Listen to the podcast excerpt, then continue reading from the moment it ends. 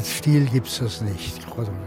Das ist eine Bezeichnung für eine bestimmte Epoche von deutscher, ich weiß nicht, ob man es auch als Rockmusik bezeichnen kann, jedenfalls deutsche Elektromusik der 70er Jahre. Alles, was aus Deutschland kam, wurde von Engländern als Krautrock bezeichnet. Von dem Stil kann man weniger sprechen. Das ging von englischem Stil bis hin zu Kraftwerk, die man ja nicht mehr als Rockgruppe bezeichnen kann. Jackie Liebezeit. Wie will man denn musikalisch die Gemeinsamkeit ja, von all den Gruppen, die man jetzt darunter so subsumiert, finden? Also da fallen dann neben Kraftwerk und uns als Hauptrepräsentanten international jedenfalls fallen dann eben und Faust noch und Agitation Free und äh, Amondyl und äh, was weiß ich, was da alles. Guru Guru und naja gut, also alles Mögliche. Was haben wir zum Beispiel mit denen gemeinsam? Nichts, Kraftwerk auch nicht. Nicht einmal Kraftwerk und wir haben außer einem sagen wir mal, außergewöhnlichen Kunstanspruch etwas gemeinsam. Aber äh, was wir gemeinsam haben, ist gerade, dass wir so verschieden sind so paradox das klingt, aber wir sind ja die beiden Pole, die sich zur Reproduzierbarkeit und zur reproduktiven Maschine bauen und die anderen, die nur auf Spontanität und, und nicht reproduzieren. Und diese beiden Pole sind nicht umsonst die beiden großen Krautrock äh, Krautrock, mein Gott, ich glaube, Julian Cope hat diesen Begriff äh, in seinem Buch gesehen, weil der brauchte irgendwie ein Wort, um diese deutsche Musik, die damals so entstanden ist. Ist ja auch okay, warum nicht? Also mir ist das völlig wurscht. Irmin Schmidt. Für uns hat es ja eigentlich nie wirklich zugetroffen, weil wir ja außerhalb der offiziellen Regel waren. Wir haben ja unsere abstrakten Geschichten gemacht, die äh, kaum rhythmisch bedient wurden, von uns selber auch. Nur in Kollaboration natürlich, mit Roter zum Beispiel. Da hätte man sagen können, na gut, das ist ein bisschen Krautrock. Also so was ich mache und was Kluster gemacht hat und was Kluster mit Kuh jetzt macht, das fällt bestimmt nicht in diese Regel rein, aber man hat es halt erfunden und es lebt offenbar. Hans-Joachim Rüdelius.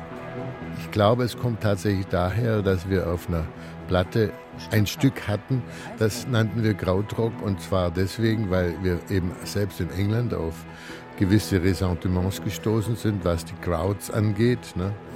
Und Rock haben wir auch nicht gemacht. Also hat sich das eigentlich sehr gut zusammengefügt. Hans-Joachim Irmler. Vier Musiker, die als Gründerväter des sogenannten Krautrock gelten. Sie vertreten die Bands Can, Cluster und Faust.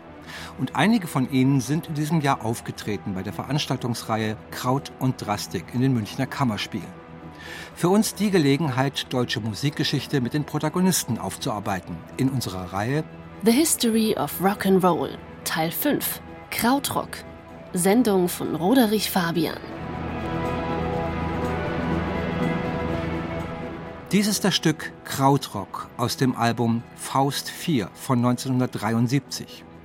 Und wer es jetzt erfunden hat, das Wort, John Peel von BBC oder Julian Cope, der Musiker und Buchautor, oder der NMI-Journalist Biber Kopf, es wird sich nicht mehr eindeutig klären lassen. Aber die Protagonisten von damals, die sind größtenteils noch da und können berichten von den Krautrock Years. Am Anfang heißt es Ladies First. Renate Krötenschwanz-Knaub, Sängerin von Amondül 2 aus München. Der Chris Karrer und der Peter Leopold und der Falk Rogner, die waren ja alle im Allgäu. Also Chris ist ja Allgäuer auch, so wie ich. Und der Leopold und der Falk, die waren zusammen in der Nähe von Füssen, also in Marktoberdorf auf dem Internat. Und durch diesen meinen Freund habe ich die alle kennengelernt. Und die haben damals schon Musik zusammen gemacht und deswegen kam ich auch so in Jazz rein und ich stand aber also auf Jazz sowieso, aber auch auf Soul und dann ging es halt los mit Radio Luxemburg etc. Und als ich aus London zurückkam, äh, hatten die bereits irgendwie das Prinzregentenplatz Wohnung und hatten da ihre erste Kommune zusammen und dann habe ich die besucht. Einen Tag später bin ich eingezogen und einen Übungsraum und dann so ging es los mit Tür.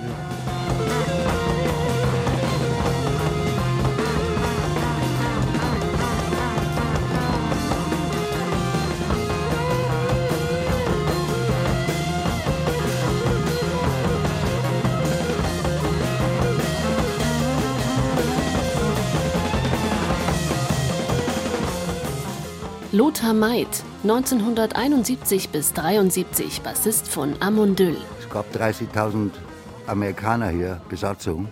Und davon waren 80 Prozent schwarz. Und dann haben wir natürlich Ami-Clubs gespielt. Neben dem Jazz-Spielen Ami-Clubs, um Geld zu verdienen. Und da gab es auch so eine Rock'n'Roll-Kneipe damals. Das gibt es immer noch, ist aber jetzt keine Rock'n'Roll-Kneipe mehr. Hieß Schmuckkastel, die Ballanstraße. Und da haben wir dann, also das ist die große Schule des Bassspielens eigentlich, weil wenn du einen Abend lang gegen Rock'n'Roll spielen musst, am großen Bass, dann weißt du, was du getan hast, weißt du, also kriegst du richtig Kraft. Die ersten Auftritte. Die waren in München, klar in der Akademie. In der Akademie und dann haben wir ja, also kurz danach hat ja der Naumann vom PN Hithaus auf der Leopoldstraße, das war ja das Big Apple und das PN, das waren so die Läden, wo Hendrix und die ganzen Leute aus England spielten und die Stones und was weiß ich alles. Und der hat uns sozusagen erlaubt, dass wir einmal die Woche immer am Montag dort spielten. Und das war sozusagen der Abend in der Stadt, immer ausverkauft, immer volles Haus. Und da waren so unsere ersten legendären Zusammenkünfte und Irrsinne. Angetörnt durch Leute wie Hendrix und Cream und was da so alles gab zu der Zeit, haben wir natürlich äh, die Enden von den Songs, die wir gespielt haben im Tabarin, genauso ausgeweitet in Impros. Das heißt, wir haben zwar am Anfang den Song gespielt, aber dann die Impro hinterher. Ich glaube, die englische Presse ist schon relativ schnell aufmerksam geworden. Englische schon. Also die Melo Melody Maker, da waren wir ja sogar also auf der Titelseite und so mit Yeti. Und also vor allem mit Archangel Thunderbird, mit meinem sogenannten Hit, der ja, was ich so genial fand, im Allgäu auch in der Jukebox war. mit dem 50erle. Ich war so stolz. 50er in mein altes Café rein und das bin ich, Freunde.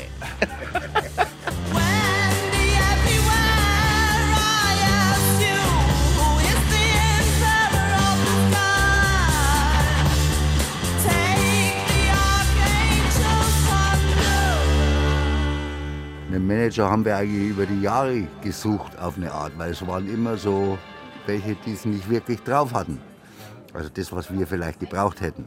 Ne, das waren halt immer so ein bisschen Jungs, die ja, nette Hippies waren, weißt du, und einen Auftritt als Hippie hatten, aber nicht als Manager, ne? so wie du das bräuchtest eigentlich. Gab es alles nicht zu der Zeit. Es gab auch nicht wirklich Leute, die so eine Musik aufnehmen konnten, ne? weil da haben die Ingenieure gesagt, wie Bassdrum. Die haben wir noch nie extra aufgenommen, verstehst du? Unseren ersten Vertrag hatten wir ja mit United Artists, damals noch Liberty. Und da war es halt so, weil wir eine Kommune haben, waren, sind wir immer zusammen sozusagen auch zu Verhandlungen gegangen. Und es war für die natürlich gnadenlos fürchterlich, weil da sieben so Wahnsinnige auftraten, die alle sicher an den Konferenztisch saßen und, und sagten, jetzt lass mal den Vertrag sehen. Höllisch anstrengend für die Leute, nicht? Die Falluste war ja in dem Sinn überhaupt kein Act, weil das ja sozusagen unser Programm war. So dass wir ins Studio gegangen sind und klar waren ein paar Stücke wie Kanaan und, und Cerberus und sowas, das schon so als Stückfragment da war, aber die lange Improvisation von Phallus Day, das war ja ein Jam, also so. Und deswegen hatten wir die, in einem Tag war das eingespielt, also in drei Tagen war die Platte fertig. Wir sind noch mit dem Grundmaterial dann in die Filmhochschule nach Ulm gefahren zum Kluge, der hat uns da reingelassen als Zuwa, der Alexander Kluge, und haben da so wahnsinnige Sounds gemacht. Also im ganzen Haus in der Mitte haben wir irgendwie so Aufnahmegeräte gehabt. Der eine hat von oben gescheppert, der andere von unten getrommelt. Und die haben wir dann noch mit so reingewirkt in die Basis von Phallus Day. Und deswegen haben wir da so geniale Sounds.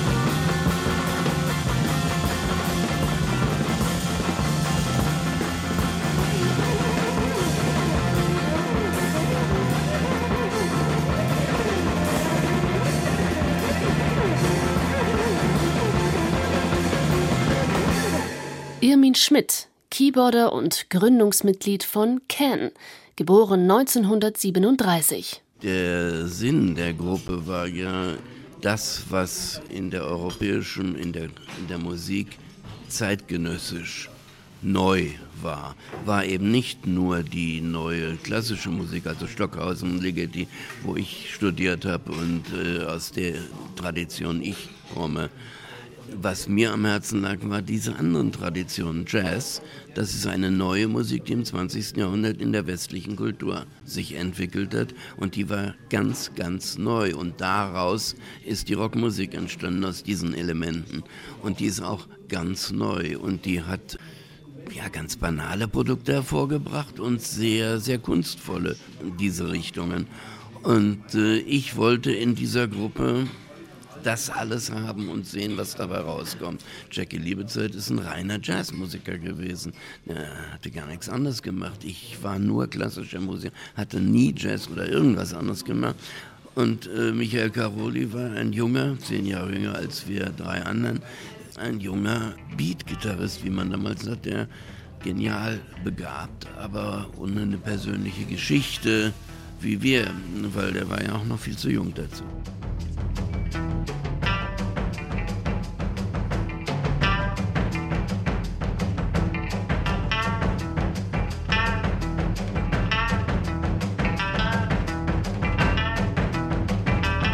Zum Beispiel wir alle vier ein ganz großes äh, Interesse an außereuropäischer Musik. Jackie hatte lange schon mit, mit äh, nordafrikanischen Musikern in äh, Spanien und in Marokko gespielt und äh, ich hatte an der Uni alte japanische Hofmusik studiert. Holger hatte vor Can schon eine Platte gemacht, eine Soloplatte, auf der er ja, Samples eigentlich vietnamesischer Musik benutzt hat und Michael ist total ausgeflippt, als er meine Sammlung an balinesischer Musik, die ich von der Uni teilweise zusammengetragen hatte, gehört hat. Also das war zum Beispiel eine Sache, die uns auch gemeinsam neben aller Leidenschaft was Neues zu machen.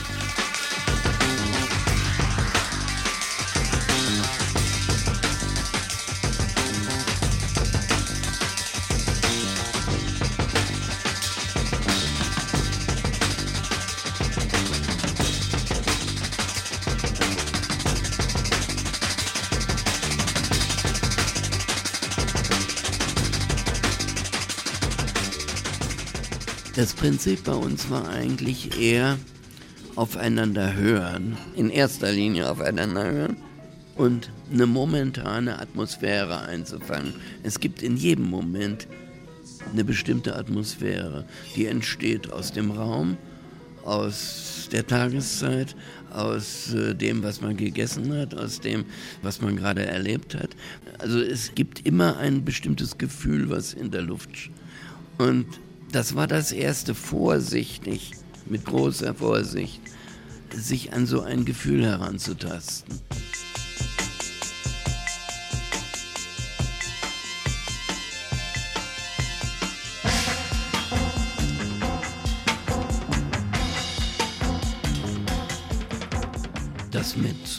Das war so, weil wir durch Filmmusik ein bisschen bekannt waren, haben wir für den WDR das Millionenspiel die Filmmusik gemacht. Das kam durch mein Verhältnis zum WDR.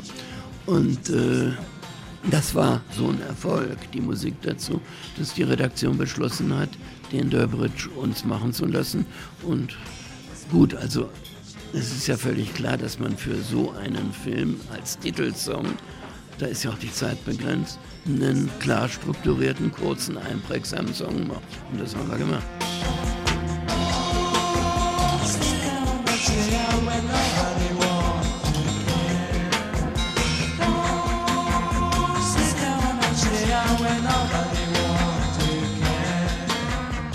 Wir vier sind das Projekt. Und äh, es dürften auch nie weniger als drei sich wieder vereinigen und sich kennen. Also von denen, die da sind, weil Michael gibt es nicht mehr, könnten theoretisch Holger, Jackie und ich wieder kennen, reanimieren. Nur nichts liegt uns ferner, glaube ich. Diese Reunion, äh, äh, die endet also entweder in einem Desaster oder in purer Sentimentalität.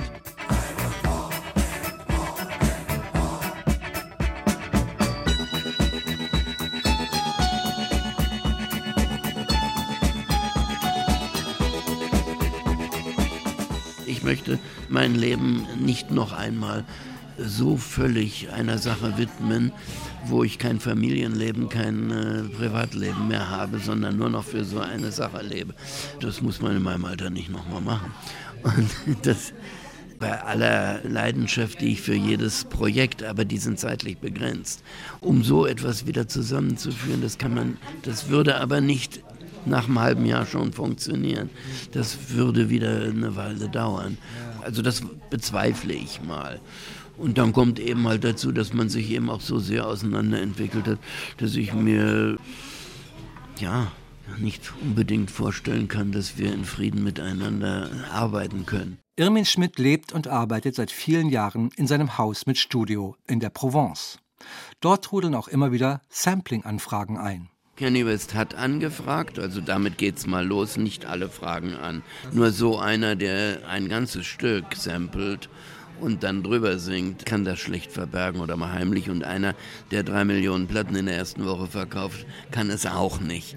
Also der hat angefragt, ganz lustig, der sendet dann ein Tape, auf dem dauernd Steuergeräusche sind, damit man damit nicht vorher schon was veröffentlichen, Schabernack treiben kann.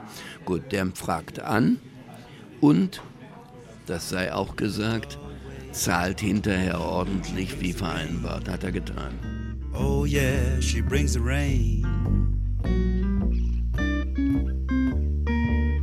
She brings the rain, it feels like spring. Magic mushrooms out of dreams. She brings the rain. Yeah, she brings the rain.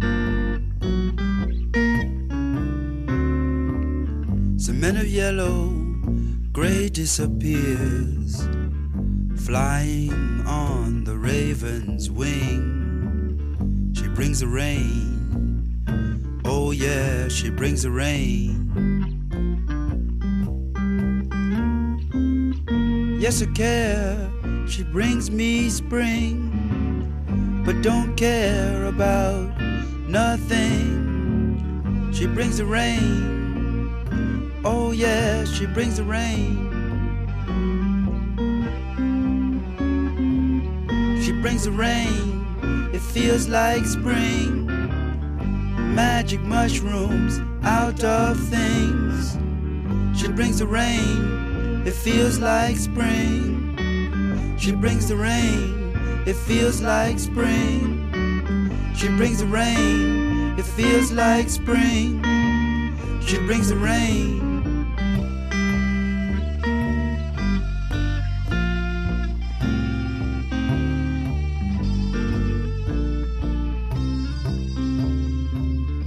In the dawn of the silvery day. Clouds seem to melt away. She brings the rain. Oh, yeah, she brings the rain. Oh, yeah, she brings the rain.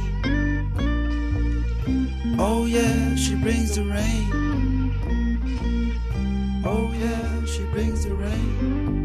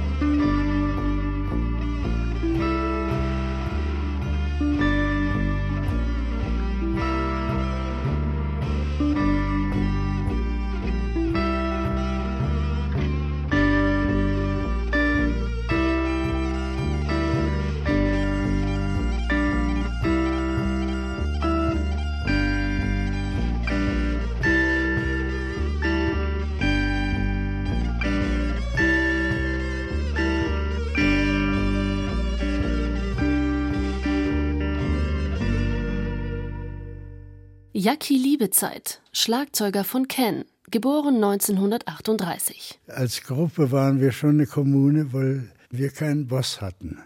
Das war, glaube ich, für uns entscheidend. Jeder achtete darauf, dass keiner die Macht an sich reißt, an sich zum Chef und so weiter. Und das Geld wurde auch völlig in gleiche Teile geteilt. Es war nicht, dass jetzt der, der den Text gemacht hat, die Textgämmer alleine kriegte, sondern also auch die Textgämmer, die wurde auf alle verteilt. Es war völlige Demokratie und Gleichberechtigung. Alle diese Ideale wurden verwirklicht.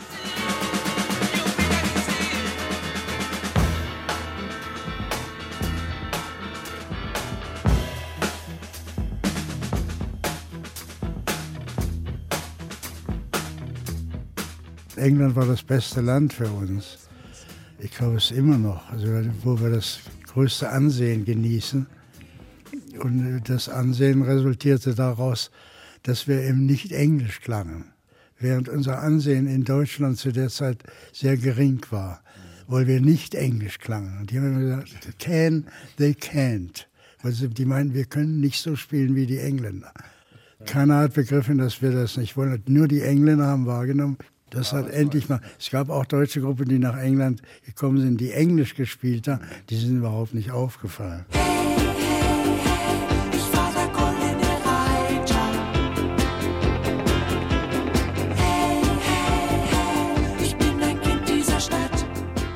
Die Hippie-Zeit war zu Ende. Und in Deutschland kam in den 80er Jahren die neue deutsche Welle. Auch da habe ich teilgenommen äh, mit einem Sänger namens Joachim Witt. Ja, ich habe auch eine Tour gemacht mit ihm, die Deutschland-Tournee. Also Und zwei Platten habe ich gemacht ja. auch mit ihm. ja, die wurden bei uns in, im alten Can-Studio aufgenommen. Da kam der hin und hatte kein Geld und auch nichts. Und äh, dann haben wir da im Studio angefangen zu basteln auf Risiko. Und am Anfang wurde es auch nichts irgendwie, mhm. bis dann plötzlich irgendwie die Plattenfirma das unter dem Namen City Sound vermarktete. Und mit einmal haben alle gedacht, oh, das ist der City Sound. das ist gut. Und dann ging die Platte los. Er hat gut verkauft. Jackie Liebezeit ist bis heute sehr aktiv, hat mit unzähligen Musikern gespielt, mit dem Bassisten Jar Wobble von Johnny Rottens Public Image Limited, ebenso wie mit dem Elektroniker Bernd Friedmann.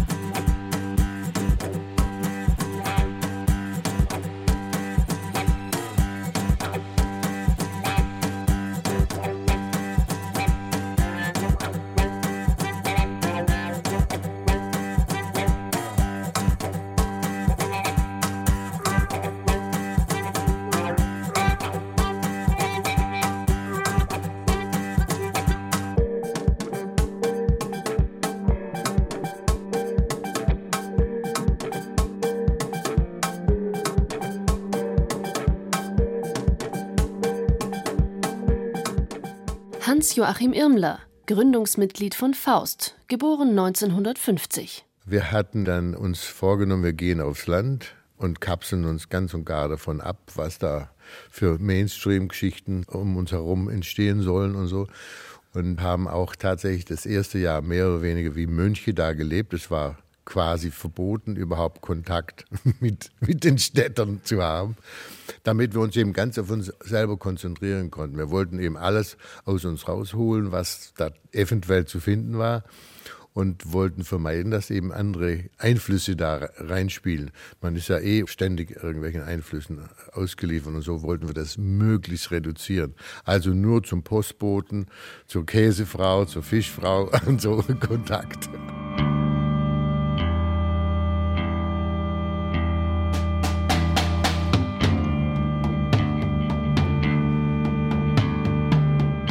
Wir wollten ja auch was ganz Neues für uns jedenfalls, was Neues machen. Und mit ein Punkt war eben auch das, was wir vorgefunden haben in unserer Jugend in Deutschland. Eigentlich gab es also die Beatmusik, aber es gab eigentlich nichts mehr, was äh, im Grunde noch an das deutsche Liedgut oder sonst erinnert hätte, sagen wir mal so. Aber da haben wir gedacht, warum soll man nicht probieren, was Neues zu machen? Es ist ja nicht so, dass man unbedingt alles selber erfinden muss, aber man kann einfach Dinge zusammenfassen und gucken, was daraus sich entwickelt. Und das haben wir eigentlich gemacht.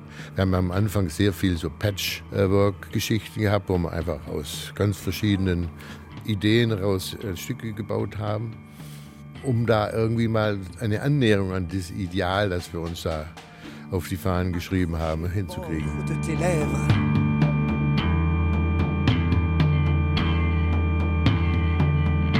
Wir sind hier nicht klargekommen also wir hatten so gut wie keine Reputation.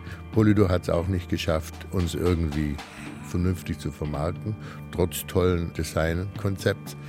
Wir haben aber eben ganz früh dann auch großes Echo aus England bekommen. Also selbst die Polydor-Leute in England, die sind gekommen nach Wümme und haben gesagt, das ist endlich die Musik für die Leute, die die Straße rauf und runter gehen. Kommt nach England, lasst alles stehen und liegen. Und das haben wir dann eben auch so gemacht. Wir haben dann alles das Studio aufgelöst, äh, haben noch versucht, in England eben rauszufinden, bei wem wir am besten untergebracht werden. Und da fiel dann aber die Wahl eben auf Richard Branson und Virgin, der gerade dabei war, Virgin, sagen wir mal, zu legalisieren. Und äh, so sind wir dann nach England gezogen, hat gesagt, ihr könnt dasselbe haben wie in Wimme in der Nähe von Oxford, Shipton und Cherwell. Da haben wir so ein altes, zugiges Männer gehabt. Aber egal, also wirklich wunderschön. Und da sind wir halt hingezogen. Hatten wir ein Studio und da haben wir dann eben weiter gewurstelt.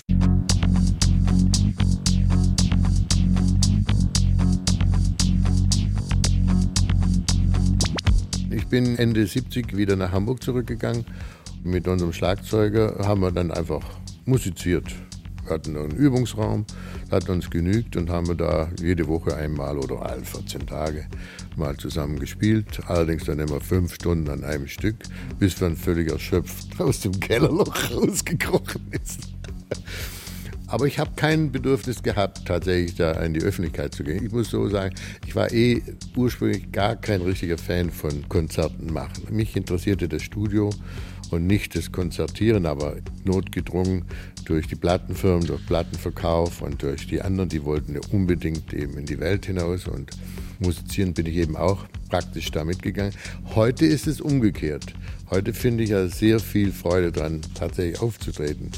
Das ist eine Ergänzung, würde ich mal sagen, eine gute, eine schöne Ergänzung.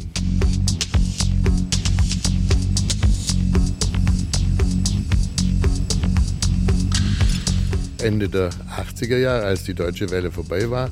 Dann kam die Syndram und all der ganze Kram. Und da haben wir gedacht, ich glaube, wir müssten wieder was machen.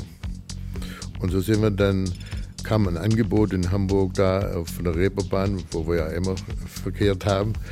Und da konnten wir in der Prinzenbar, haben wir gesagt, da stehen wir jetzt, also wir machen mal was.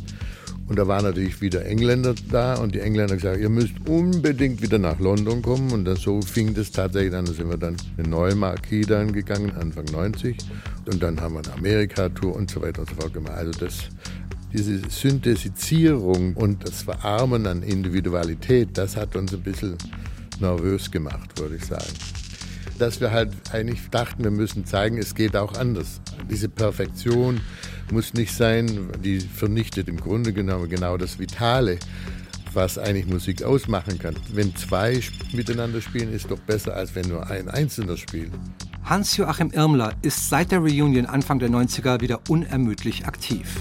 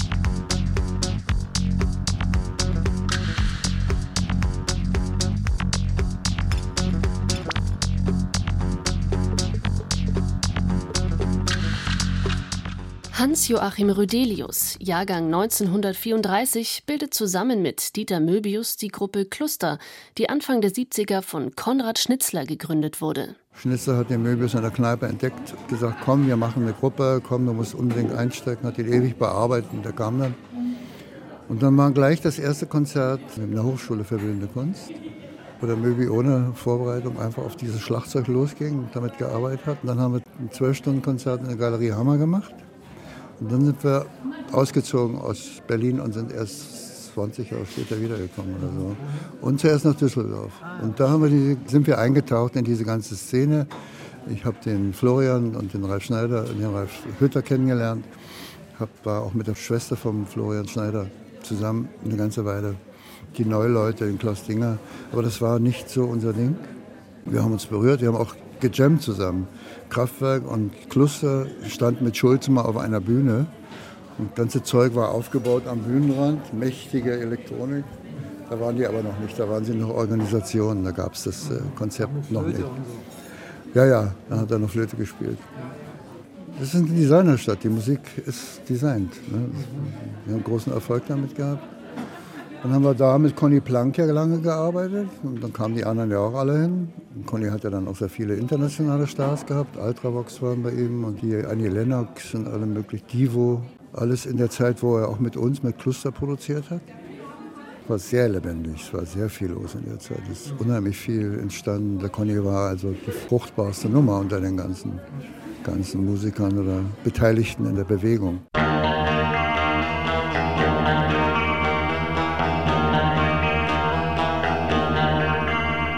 Richtige Vorbilder hatte ich nicht. Ich habe viel gehört. Wir haben ja in der ersten Zeit haben wir eigentlich uns nur mit Captain Beefheart beschäftigt oder mit Jimi Hendrix oder mit Slide, Family Stone und all die, die alten Heroes von damals. Die waren diejenigen, die wir hörten, aber nachgemacht haben wir nichts. Kluster hat immer versucht, eine eigene Tonsprache zu finden, hat sie dann ja auch gefunden. Die Art, frei umzugehen mit jeglicherlei Tonmaterial, das ist ja unser Markenzeichen gewesen damals und das ist auch heute noch so.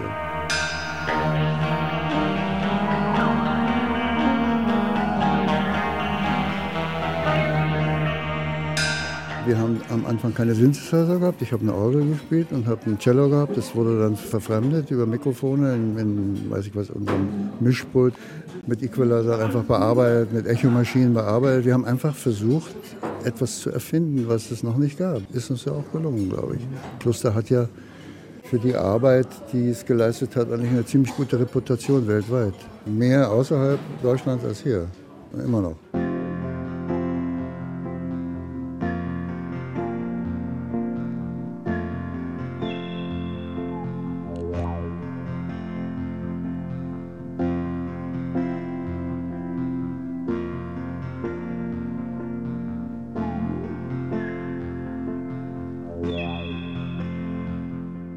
Was hier Rang und Namen hatte, auch Popol Vuh, die ganzen Leute, die kannten wir alle. Auch hier. Wir haben also hier auch, so wie in Düsseldorf, immer Kontakt zu den jeweiligen Embryo, mhm. zu all den Leuten gehabt, wenn auch nicht mit allen gespielt. Aber ich glaube, wir haben uns äh, gegenseitig befruchtet. Wir sind immer hören gegangen, was der andere machte. Dann haben wir auch in Frankfurt mal eine Weile gelebt und haben dort die Szene, die war nicht so, da waren nicht so viele Musiker unterwegs zu der Zeit. Im Wald wohnten da Kran, wohnten da irgendwo auf einem Hof und Guru Guru oder im Bodenwald, ja, all die Leute haben wir ja, wir kannten uns alle.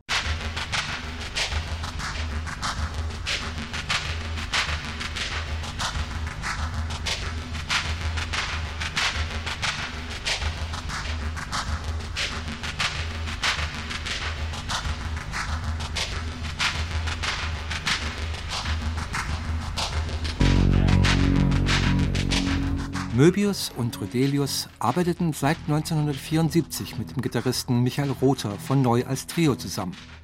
Von dem Projekt Harmonia versprach sich die Plattenfirma einiges an kommerziellem Potenzial. Aber das sollte nicht sein. Kluster wollte sich nicht hinsetzen und immer dieselben Dinge wiederkommen. Das war nicht unser Ding. Wir haben uns bemüht, wir haben es auch schön gefunden. Wir hätten es wahrscheinlich weitergemacht, wenn es für Rother möglich gewesen wäre, offener zu sein, offener zu spielen. Also nicht so die Strukturen, die, die ihm ja auch Erfolg gebracht haben, auf denen rumzukauen, die immer wieder zu kauen. Jetzt im, im guten Sinne wieder zu kauen. Wenn wir uns ein bisschen mehr zusammengenommen hätten und mehr im Sinne von der Deluxe, von der zweiten Platte, mit ihm dann auch weiter trainiert hätten, dann wäre schon was draus geworden. Aber das war eben nicht unser Ding. Wir hatten unsere eigenen Pferde, die mussten wir reiten. Wir konnten nicht auf fremde Pferde umsteigen. Das ging nicht.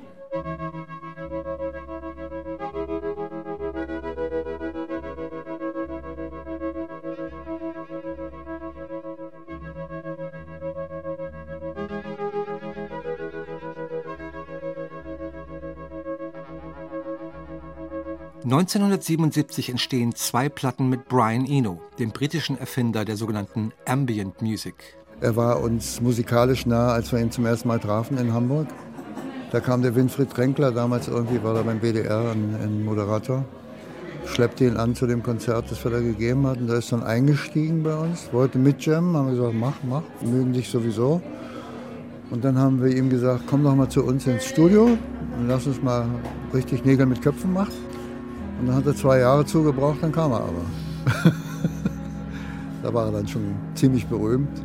Da hat er mit Bowie gerade an Low und Heroes gearbeitet und hat einfach eine Pause gemacht von den Arbeiten mit ihm, mit dem Bowie, bei uns. Und das, was dabei passiert ist, da war sozusagen das, ein letztes Aufzucken von Harmonia. Harmonia gab es da schon nicht mehr, aber er hat mit uns dort zehn Tage verbracht und hat uns abverlangt, dass wir bestimmte Codes, äh, die er uns dann hinlegte, einfach so Tonfolgen, dass wir die befolgen, konnten wir alles nicht. Aber es ist trotzdem was dabei rausgekommen. Ich hab, er ist mit den Bändern dann abgehauen. Ich habe vorher Kopien gemacht, Gott sei Dank. Und habe die wie einen Schatz gehütet. Und 20 Jahre später konnte man was draus machen. Und jetzt ist großes Ding. Das ist die letzte, sozusagen die letzte Harmonia aufatmen im Stil von Cluster, wo sich eben der Brian, Brian auch eingeladen hat. Vier Spuren, jeder seine Spur, nur Overdubbing. Einfach nur aufgenommen, eins zu eins. Und dann technisch bearbeitet, weil die Vierspurmaschine natürlich nicht so eine tolle Sache war. Und alle lieben das Produkt.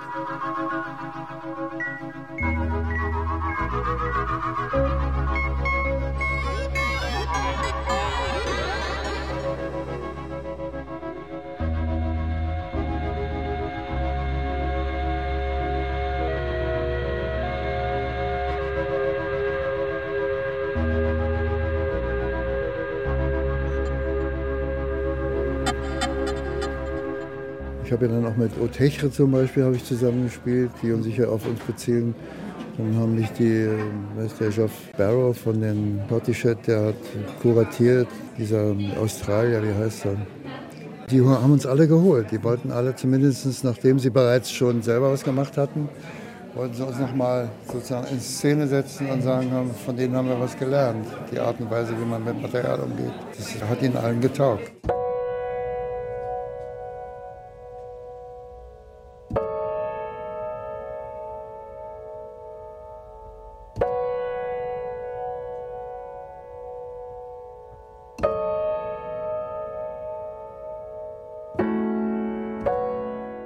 Wäre es lieber, es stünde ein Flügel da und nichts als ein Flügel.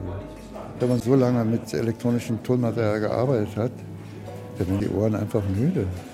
Das ist doch eine andere, es ist eine Klangqualität, die kommt an das Akustische nicht dran.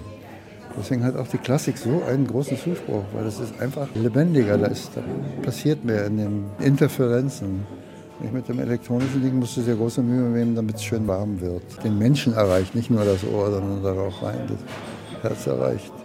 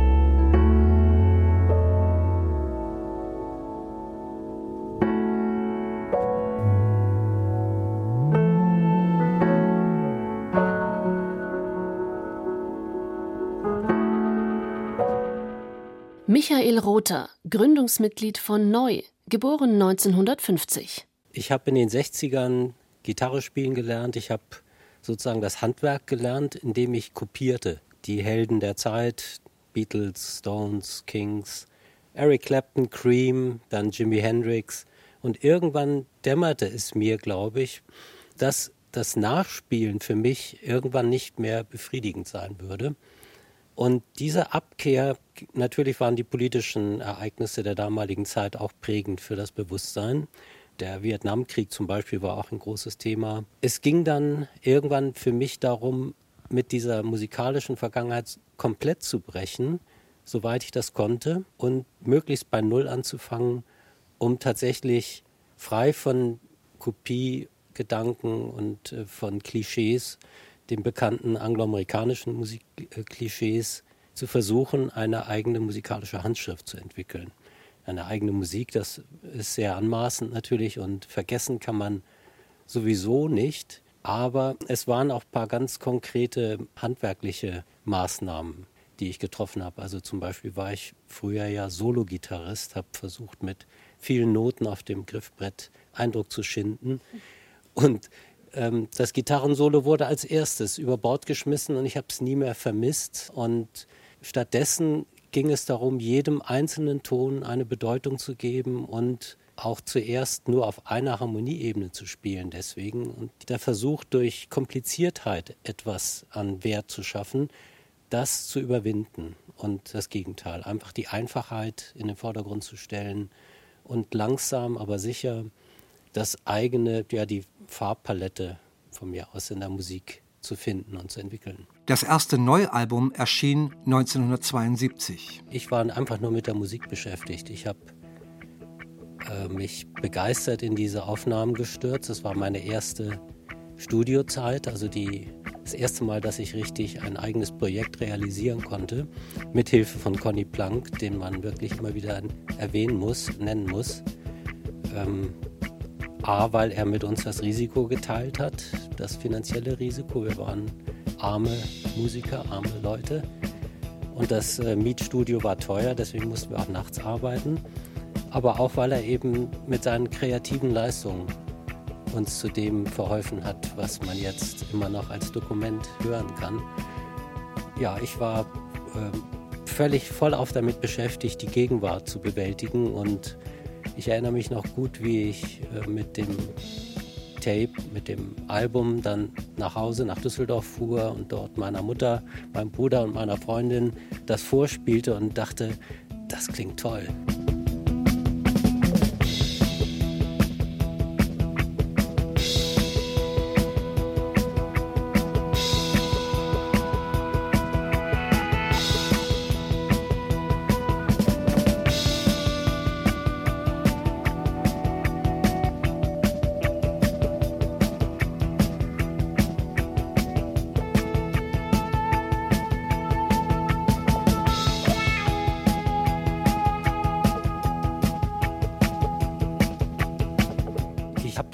Die Jahrzehnte zur Kenntnis genommen, dass die Musik abgelehnt wurde anfangs, dann völlig von der Bildfläche verschwand und plötzlich, ich nehme an, über das Ausland, denn in Deutschland haben wir ja so gut wie gar keine Rolle gespielt, ähm, und zwar über international bekannte Namen nach Deutschland zurückgekommen ist. Und ich stelle jetzt so in den letzten Jahren, in denen ich viel auch im Ausland spiele, fest, dass viele englische, amerikanische, japanische und sonstige Bands sich auf uns berufen, junge Bands. Und das scheint sowohl die Kritiker auch in Deutschland zu überzeugen oder zu interessieren, als auch junge Menschen, die die Musik gar nicht natürlich gehört haben, weil sie viel später geboren wurden. Und so scheint immer wieder eine neue Generation heranzuwachsen, die die Musik erkennt, schätzt und dann auch wieder auf die Wurzeln verwiesen wird und dann irgendwann bei mir landen.